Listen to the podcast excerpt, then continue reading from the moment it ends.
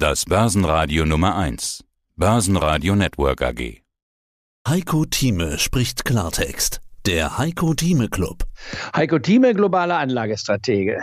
Wir müssen global denken. Ein globales Problem ist Corona und ich habe heute Morgen gelesen, Omikron bremst die Reiselust, also schon wieder.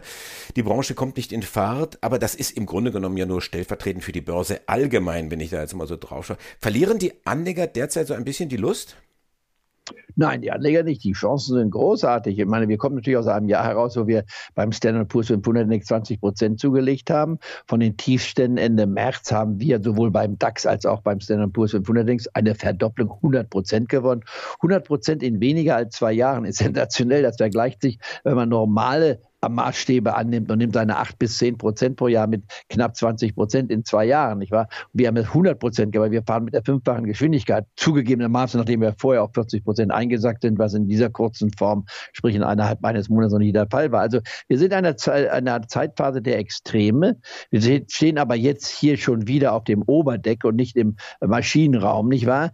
Äh, die Frage ist natürlich, wie geht es weiter? Und die Vorstellung für das nächste Jahr, Sie müssen bescheidener sein, was die Börse anbetrifft. Also ich glaube nicht, dass wir von jetzt ausgehend beim DAX-Index, um mal genau zu werden, nehmen wir mal knapp 16.000 an, nicht wahr? Dass wir sagen, wir haben jetzt eine Chance, 20 Prozent zuzulegen. Das halte ich für eine Illusion. Das heißt also, die 19.000 Marke plus, die können wir vergessen.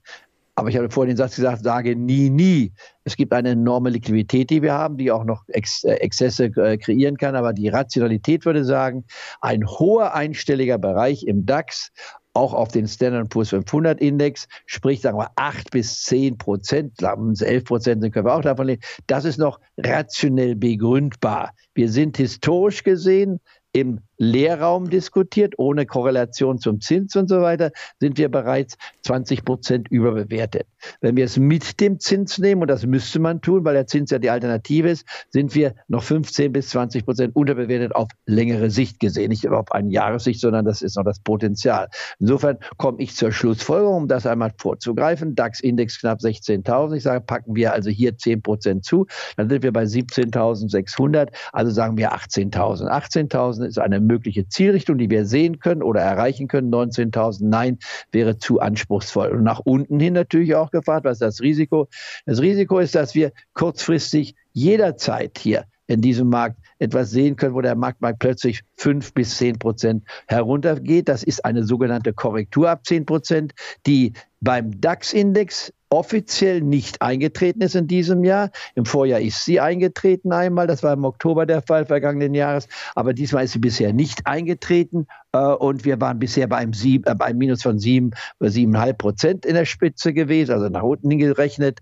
Äh, und aber bei den anderen Indizes, äh, wie wir es gesehen haben, beim MDAX und SDAX, haben wir schon mal gesehen im, im Oktober, nicht bei September, Oktober, ein Minus von äh, rund zehn Prozent. Wir haben es bei Einzelwerten auf jeden Fall en masse gesehen. Da waren die Minuszahlen teilweise 30 Prozent. Ein prominenter Titel davon ist zum Beispiel die VW-Aktie von 252 auf 162 zu fallen. Äh, das ist schon ein Wort, das ist mehr als ein Drittel des Wertes abzugeben. Deswegen auch bei mir eine ganz klare Kaufempfehlung. Die große Hochphase der Feng-Aktien zum Beispiel äh, hat man ohne wenige Schlachtzeilen hat man es gesehen. Die waren eigentlich in diesem Jahr eher eine Enttäuschung, bis auf die Aufnahme eines Wertes, der heißt äh, nicht wahr Apple. Und Apple ist ein Wert, wenn man sich anschaut, der jetzt also die drei Billionen Marke auf Dollar Basis erreichen wird noch vor Weihnachten. Ja, und wenn man sich das vorstellt, damit ist Apple größer als alle 40 DAX-Werte. Und wenn man mich jetzt fragt, was ist, was würde ich kaufen, Apple oder die 40 DAX-Werte, ich würde lieber den DAX kaufen statt Apple. Bei 40 habe ich eine Diversifizierung, habe ein gut gemischtes Portfolio. Apple ist mir dann zu einseitig. Und ich meine, drei Billionen ist ja schon mal ein Wort. Und ich glaube nicht, dass da die Fahnenstange unendlich ist, genau wie bei den Feng-Aktien, den anderen, nicht wahr? Das ist einmal dann die äh, Facebook, nicht wahr? Und dann nehmen wir die Netflix zum Beispiel nehmen wir mit hinein. Wir nehmen die Amazon mit hinein. Wenn man diese Werte anguckt, die Feng-Aktien, die im letzten Jahr die Highlights schlechthin waren, sie haben Minuszahlen. Sie haben alle mindestens eine Korrektur gehabt, bis hin zu einer Bässe sogar, sodass man sehen muss, alles wird sich mal wieder normalisieren. Und die Frage ist natürlich für unsere Zuhörer jetzt ganz entscheidend. Wo legen wir denn an? Was ist denn jetzt entscheidend? Wie soll man sich denn aufstellen? Und kurzfristig gesagt, wir sind erstens die Frage, gibt es eine Weihnachtsrallye? Ich sage, liebe äh, Mitglieder, das ist die Weihnachtsrallye schon.